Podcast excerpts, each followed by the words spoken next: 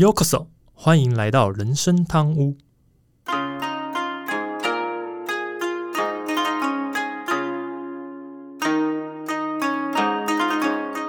话说今天录音的时候是二月二十三，礼拜五。嗯，对，录音的时候二十四吧，二三、二四、二四。哦，对不起，我24啦我少过了一天。啊这这个 这个礼拜特别忙，对，因为暂时的单亲爸爸真的蛮忙的。对 对对，好，二十四。然后呢，呃，所以我们录完音的这一天开始，其实就连放四天假了，因为我们一路放到二二八。嗯，对对对，应该是一个还蛮开心的一个，真的是值得开心的一段时间呐、这样子。对啊，然后我们家泰座明天终于要回来了，对啊，单亲爸的生活，从这录音来讲，应该剩下半天不到的时间对然后接下来应该要回到我回去当阿仔的生活了，回去玩我的圣火跟我的骑路旅人。对啊，连当阿仔两次这样子。对啊，最近是有在研究一些东西，不过等之后有一些经验之后再跟大家分享。呃，反正我觉得未来那些东西可能也对大家有帮助。那反正就让我稍微先卖个关子，今天我们就先进入正题吧。大家好，我是 Andy。我是阿忠，诶，这集上架的时候，因为我们录音的时候是二月底嘛，所以这集上架的时候，其实应该已经进入三月三月份，甚至应该是三月中了啦。那所以我猜应该也是春暖花开的时期的。但相对呢，可能也是我比较忙碌的时刻，因为我们家那个小宝贝嘿嘿 臭小子正在过他的庆生周，这两个礼拜都在过他所谓庆生周。然后呢，工作方面，因为一般来讲，我们会把第一季就算一二三月嘛，所以三月也就是原则上也是算第一季的最后一个月。那如果第一季有定义所有的目标的话，大概还没完成或是尚未达到的目标，应该都会在这个月，就三月部分需要赶工追上，或是对应的一个业绩。嗯，所以某方面来讲，三月对我来说真的是相对忙碌的一个月份。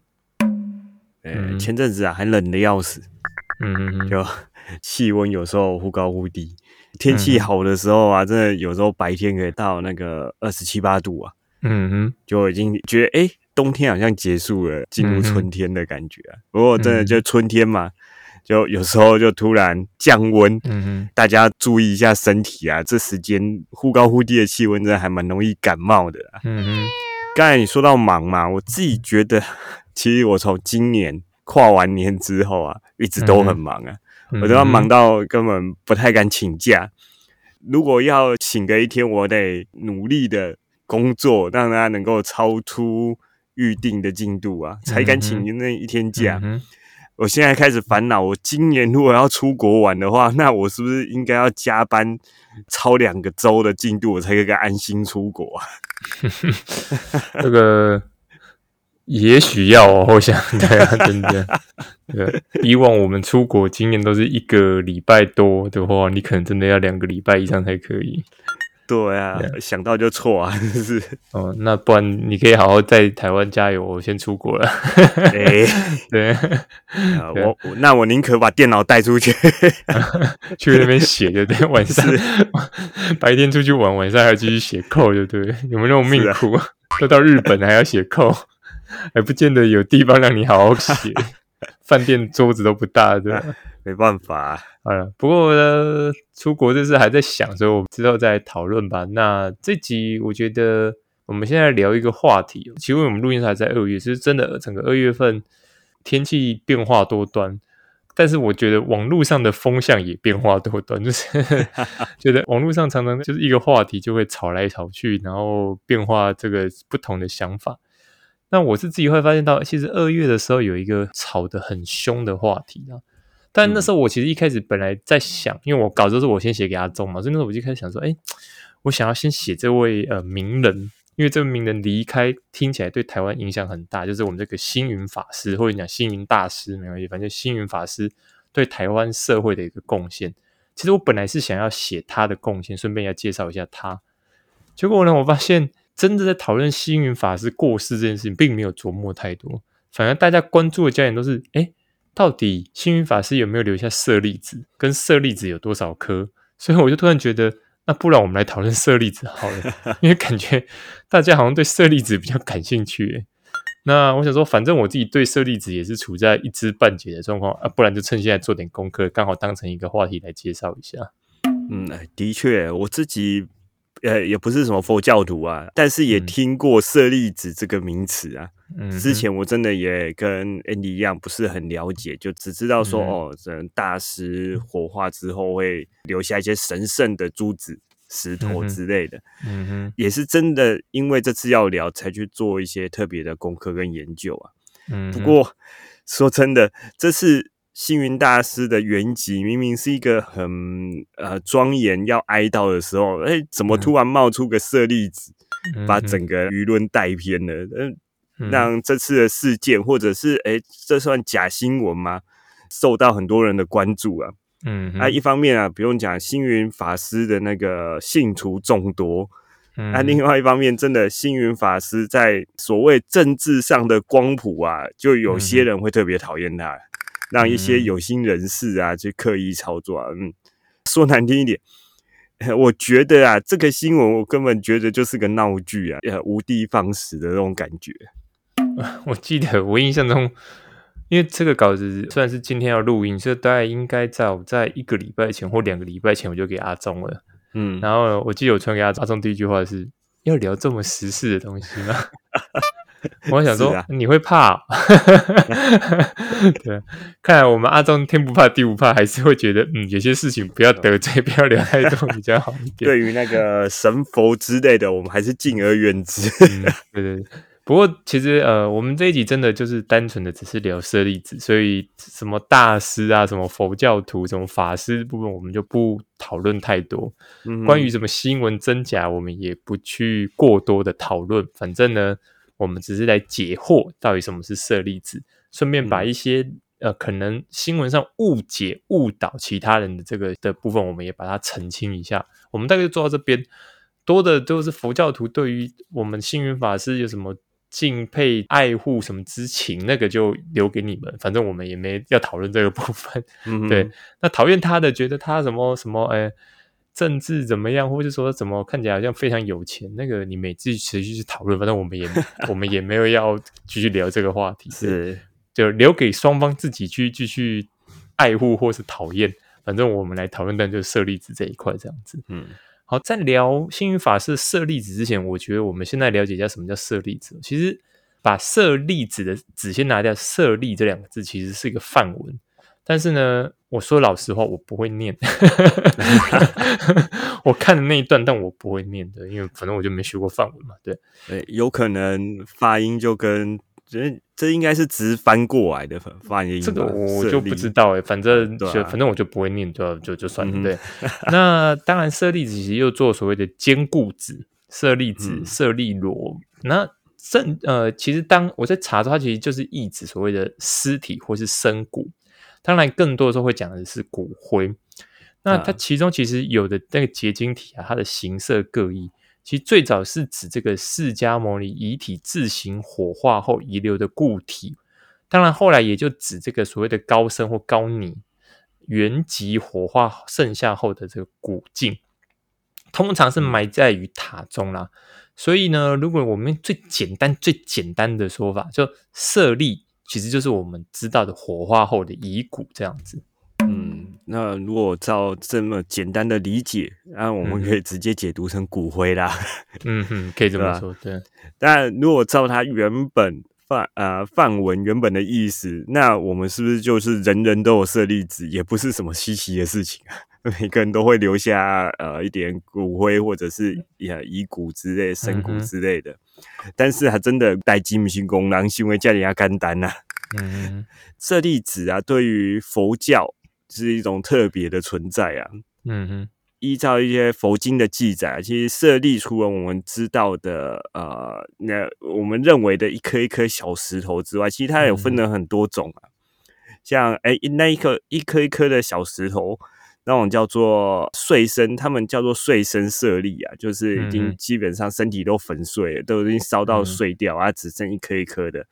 另外一种叫做全身舍利，这种是指呃有一些我们听到有一些得道高僧，他呃圆寂之后，他肉身不坏，嗯，大家就把法师的肉身供奉起来。最著名的应该是像是六祖法师，我印象中他他就是肉身不坏，还还全身贴金箔这样。嗯。啊，另外一种是叫做生生舍利，它是指就是哎没有火化的遗骸，包含。有一些像是可能是身体的某一段或者是头发之类的。那最后一种是叫做法身舍利，这个是指说哎佛遗留下来的像是佛经啊、戒律啊这些的。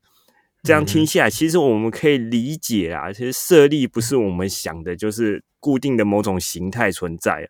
我们可以想说，僧人或者是法师圆寂之后啊，留在人世间的一些东西，或者是一些思想之类的。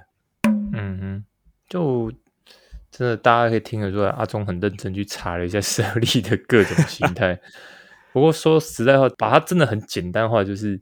得道高僧或这些呃有修行的人离开后，他们留下来的内容，不管是什么形态的东西，其实就可以算是所谓舍利。只是根据留下来的内容去做一个分类，大概简单讲就是这样子的。是对啊。不过为什么会开始大家对舍利这么崇拜，会这么敬仰？主要其实佛教在敬仰或崇拜舍利。主要还是从我们这位释迦牟尼的舍利开始，对，讲白就是因为他嘛，因为我们释迦牟尼佛他这个奢皮火葬后啊，一下有舍利一担六斗，一担六斗哦，这个讲的是重，其中有什么？有一块头顶骨，两块骨，四颗佛牙，还有中指指骨舍利和八万四千颗珠状增生舍利子。嗯，当然，那时候古印度的时候，就有八位国王派使者到火葬地，要求迎回佛祖舍利。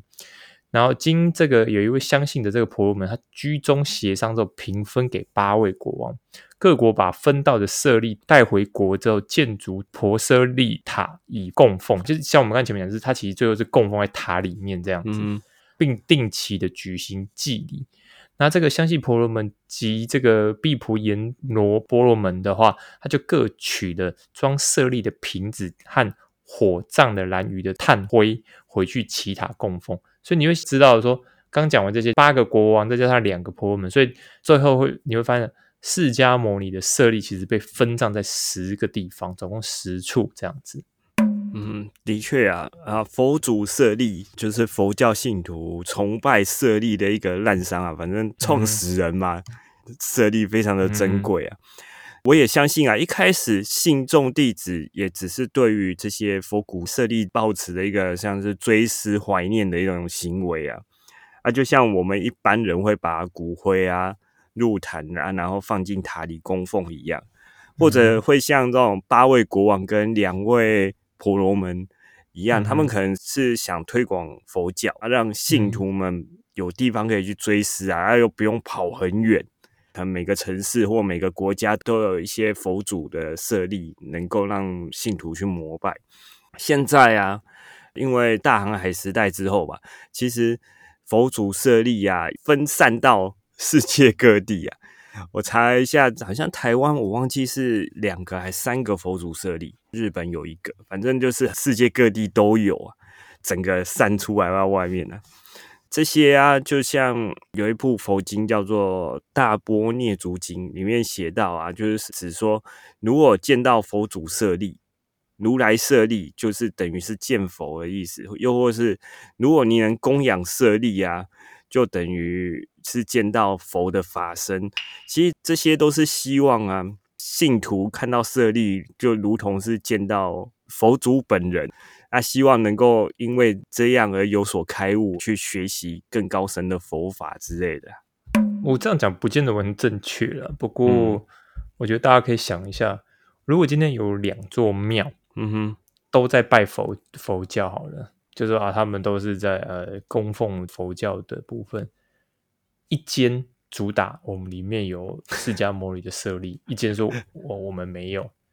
我相信呢，我个人非常相信，有打着释迦牟尼舍利的那个庙会比较多人去参拜，这这是一定的，是合理嘛？合理合理啊，非常的合理啊。所以为什么这些国王跟这些？婆罗门他们都在乎这件事情，是因为他们期望自己信仰的宗教，或者说他们可能需要塔或者他们这个庙，希望大家更多的去祭拜或者是去信仰他们，所以他们才会去争这个东西。我个人认为这是很合理的一件事情。嗯那为什么我会说去争，或者是说去拿，反正不管用分都可以？主要是因为其实宗教这个东西真的是人类仅有。要说动物类是没有宗教的哦，嗯动物之类是没有宗教，你不会听到一群海豚说哦，我们有海豚叫，哦，听起来不错哦，海王教。大部分是没有的。对，大象也不会，大象一群觉得我有大象叫，很奇怪。嗯可是为什么人类会说？其实因为这是因为人类有太多的，你要说可能因为从以前到现在战争、痛苦的事情、饥荒什么之类，所以宗教在这些人类最痛苦的时候，或是最需要被慰藉、心灵被慰藉的时候，常常宗教就会在这时候产生诞生。包含我最近在看那个《怎么办家康》，就是松本润演的那部日剧里面，他其实最近也在谈到，就是说，当家康他们自己的领地山河地区正在动乱、常年在打仗的时候，其实也会被宗教介入，宗教就有这时候就会趁虚而入，然后开始收起所谓信徒。所以这大家就知道了，如果今天你可以拿到佛祖舍利，你可以告诉大家说：“哎，我们这里有佛祖舍利哦。”更多人来信仰你，你相对来讲，你就聚集了一堆人的力量。为什么？因为这些人都相信你嘛。嗯哼，我觉得这是很合理的一个状况。所以，像阿忠刚才讲说，为什么开始最后会发现佛祖舍利散到世界各地，大家都想要啊。是啊，我一样是信佛教，我一样是信奉佛教，我当然希望我这边有佛祖设立哦，对不对？听起来我就比别人有优势，听起来我就比别人更能获得被人的尊重嘛，这样子。对，所以我认为这是一个很正常的一个状况。那只是说，对我们这种不是真的佛教徒来讲，我们会觉得，嗯，有那么重要吗？不就是一个信仰吗？但是是对于那些虔诚的佛教徒，他们可能真的认为这就是一个很重要的事情。嗯相对，我们来看看这次，我们进一步来看，这这次吵成这样，到底那这次到底在吵什么？其实呢，主要也是一开始这个我们这个星云法师他自己好像公开说过了，说他自己没有舍利子这样子。但是呢，在他原籍火化后，结果呢，不知道哪来的新闻或哪来的消息又传出说，哎，没有啊，他火化后原籍很多舍利子哦，甚至呢，网络上还有人贴出图说啊，看到就是有这么多不一样的这个颜色的色粒子。结果呢，那个图后来又被人家拿去比对，好像是什么呃淘宝还是什么的网页的图吧，就说怎么看起来是一模一样的这个珍珠或宝石图。不过我还是前面讲的，我们其实不讨论这件事情，我们只是说，我不管它最后真相是什么，不管是这个是图是真的还是假的，还是有人刻意操弄，都不管。我只能说，这个舍利子的话题的确是被炒了一波啦。真的，我说实在，要不是这个话题很神圣，舍利子的东西也是真的很重要，对吧？我那时候还想说，搞不好会不会有人什么商人突然推出说什么我们舍利子买一送一的活动这样的，反正大家都会来讲嘛，这样子。对吧，那时候我还真的很担心有这种活动会出现。然后那是不是这时候又是今天这一档啊，满百再送两颗？哦，哦，你再这样讲下去，我真的觉得我们会下地狱。呃嗯嗯嗯，好，还是不要再讲好。对 对，好了，回头来讲啦，其实嗯哼真的啊，不论这个图片是真是假，或者人家说的真的是淘宝图之类的，其实炒作舍利子这个议题啊，我个人的小小的观点是觉得两方人都有自己的盘算了。是啊是啊，对吧？因为像星云法师，他除了讲说他没有舍利子之外，他其实自己在书上也讲过啊。他说不可以太强调舍利子的这个信仰啊。佛经就是佛祖的舍利，佛像也是佛祖的舍利。你只要有信仰，其实到处都有舍利啊。嗯，所以啊，活在这个人世间的人啊，嗯哼，诶有时候真的太执着于图皮之后有没有舍利子啊，好像嗯哼诶没有烧出点什么，好像说不过去的那种感觉啊。这这什么意思？好像没有涂点什么烧不过，这是什么概念？我是不太理解。就是大师，你去烧，如果没有烧出东西的话，好像不太对的那种感觉。不是大师的概念吗？是啊，是啊。人家星云法师都自己说他没有，何必大家那么坚但是持？活着的人不觉得啊，这重点是活着的人，不是已经死去的人。啊，是这个真的是无话可说啊。好，但是当时这个过程中，其实也有一些人跳出来，就是新闻有看到，有些人说，哎，其实舍利子就是人体内的结石啊，什么什么嗯什么肝结石、胆结石、肾结石，所以不管它，对，反正就结石嘛。结果因为这个说法，后来很多专业的医师跳出来说：“诶，不是哦，这两个根本不同哦，结石是结石，这个舍利是舍利，不要把它混为一谈。”那当然有另外一个说法，这个也是我听，像我们家态度还有一个讲过，他说，其实另外一个说法就是因为这个僧人，就是我们这些大师，因为他们都吃素嘛，他说他们长期如素，就吃素，所以呢，他们没有摄取足够的油脂跟水，那他们体内的草酸钙沉淀，就有可能造成这个结石。但是呢，这个说法也有点怪，因为如果是这个理论来讲，照理讲你的结石应该差异不太多。为什么？嗯因为照理说他们是同样的原因形成的嘛，就是草酸钙，然后沉淀，是不是？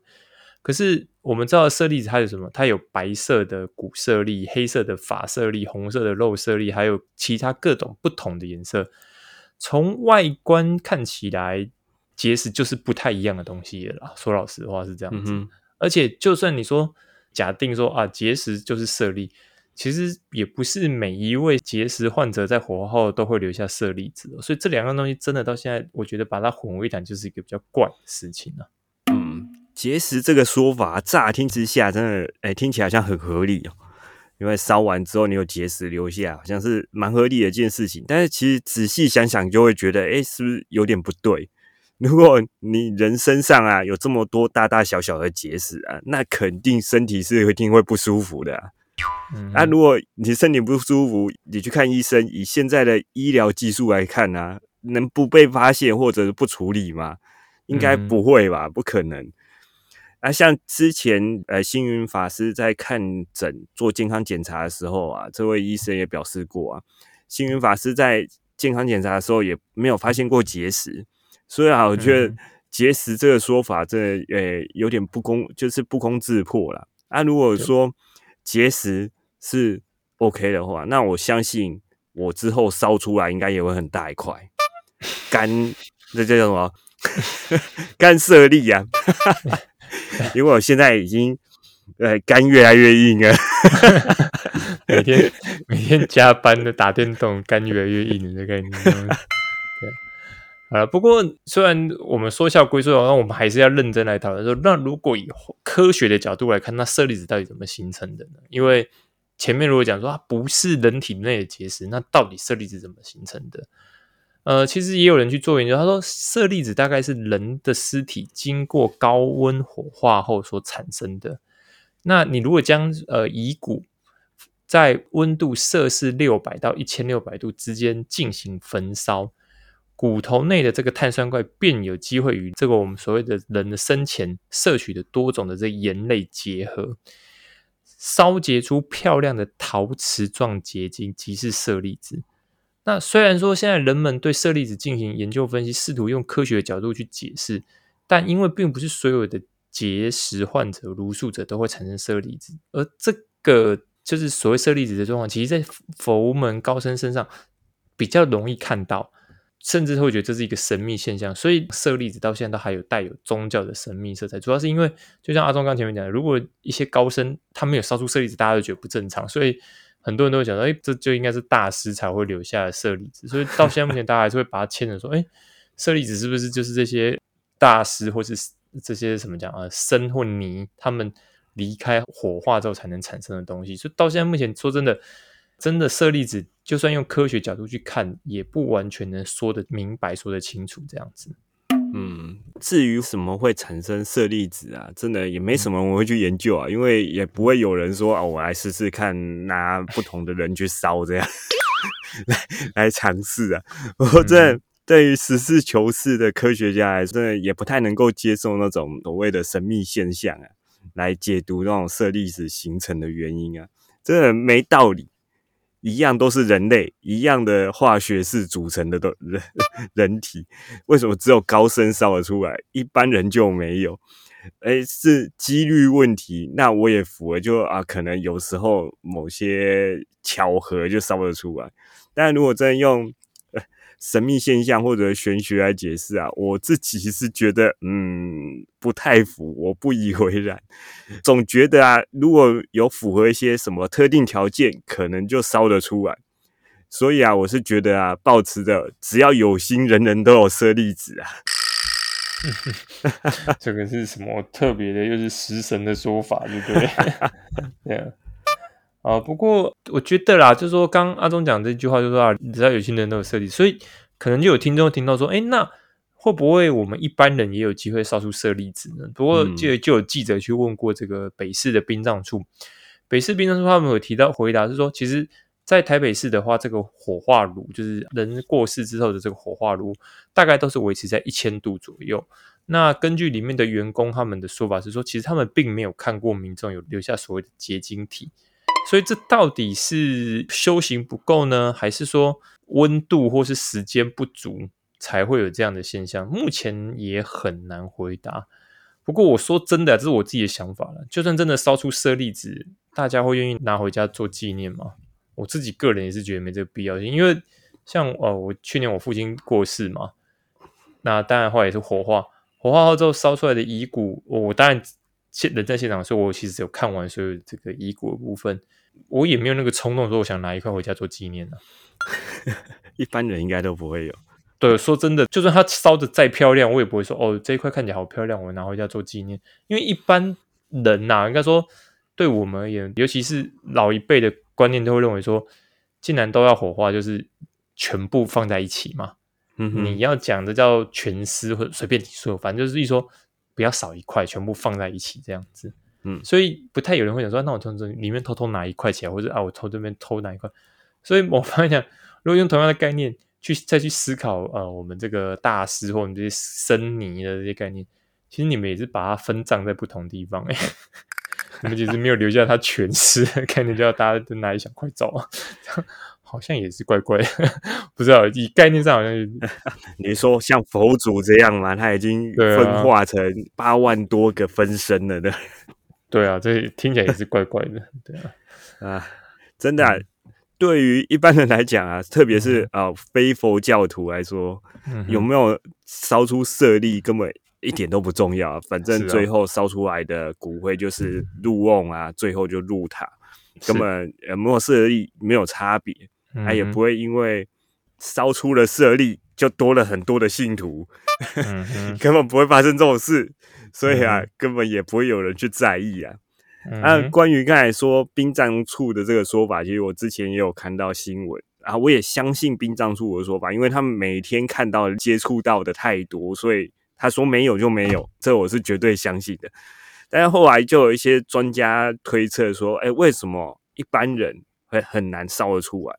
而且他们推测最主要的原因是那个火化炉的炉温呐，那个温度。那一般火葬场就像刚才说的，台北市人就一千度或以上，它有些是可能更高到一千二到一千六。其实这种温度下去啊，不论是谁啊，最后都变成灰啦。后来他们发现说，哎，其实台湾有很多的得道高僧，他们遗体其实都是送到台南的所谓大仙寺去做火化，包含这次的星云大师也是哦。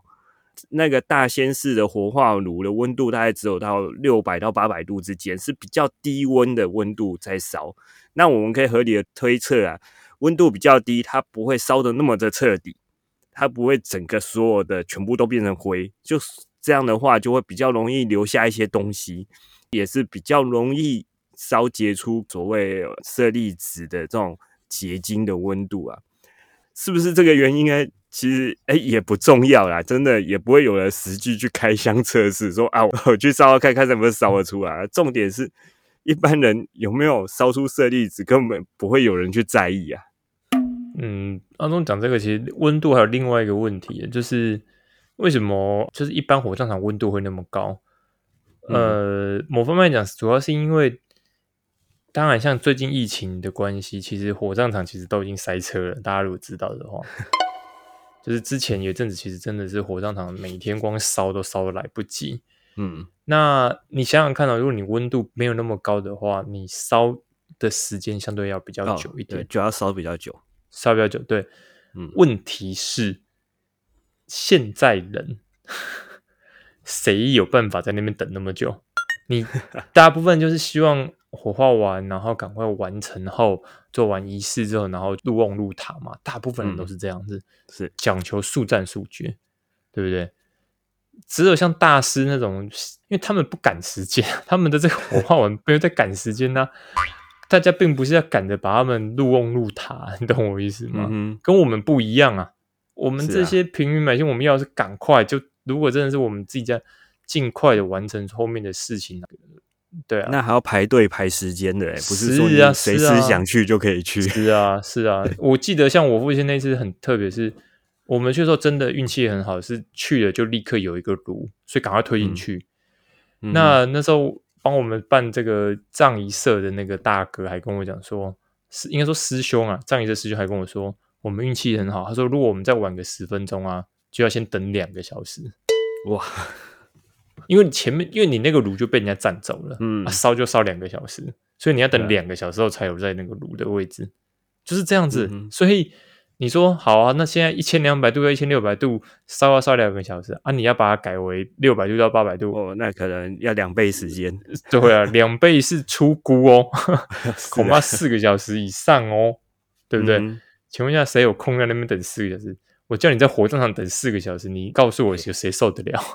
是啊，对啊，所以不是说真的说呃，除温度之外，就是另外也是现在真的大家都讲究速战速决的情况下，真的没有人有办法在那边啊，我们用说这真的只有这个特殊用途，比如说我们这个大师们，他们是不在意这个时间的，好吗？嗯，信众们希望大家都慢慢的来，那当然可以慢慢烧，跟我们是不一样的啦，好不好？这当然这个也要先理解为什么温度，你说温度差那么多，主要是因为真的用途是不同的，对啊。嗯，好，不过呢，但来到最后，其实说真的，聊这一集真的是我自己个人觉得是天外飞来一笔的话题，因为我本来其实是很想要介绍星云法师，结果发现，哎，舍利子这个热潮这个话题好像不错诶，不聊不行，也不蹭不行，这样子，对啊。而且大家对舍利子可能了解也不多，那我觉得人生汤屋是站在帮大家解惑的立场，因此也去做了功课来分享给听众们，也一起揭开这神秘的内容。而且我觉得我们努力讲的已经不太恐怖了啦，也是希望大家可以轻松来吸收这样的一个资讯。嗯，还好吧，这应该一点都不恐怖才对啊。应该是说我们尽量不要讲的太佛光普照才对。嗯哼，那那这个舍利子啊，之前也没料想到会那么的受到关注啊，真的是一开始这张图，淘宝说是从一个特定色彩的粉砖出来的啊、才让这个舍利子的话题传播开来，让我们这些非信众的一般人会看得到。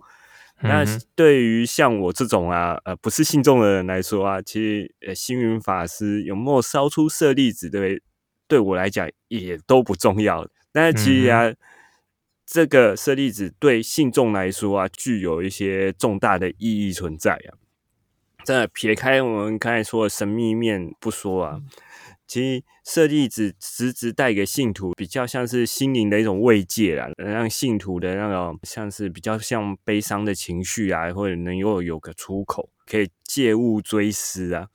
不过我觉得啊，像星云法师留下来最大的舍利啊，不是涂皮之后的那些舍利子、那些石头，而是他留下来的一些著作，还有他的精神跟一些佛法，这些才是觉得大众比较需要去关注的才对啊。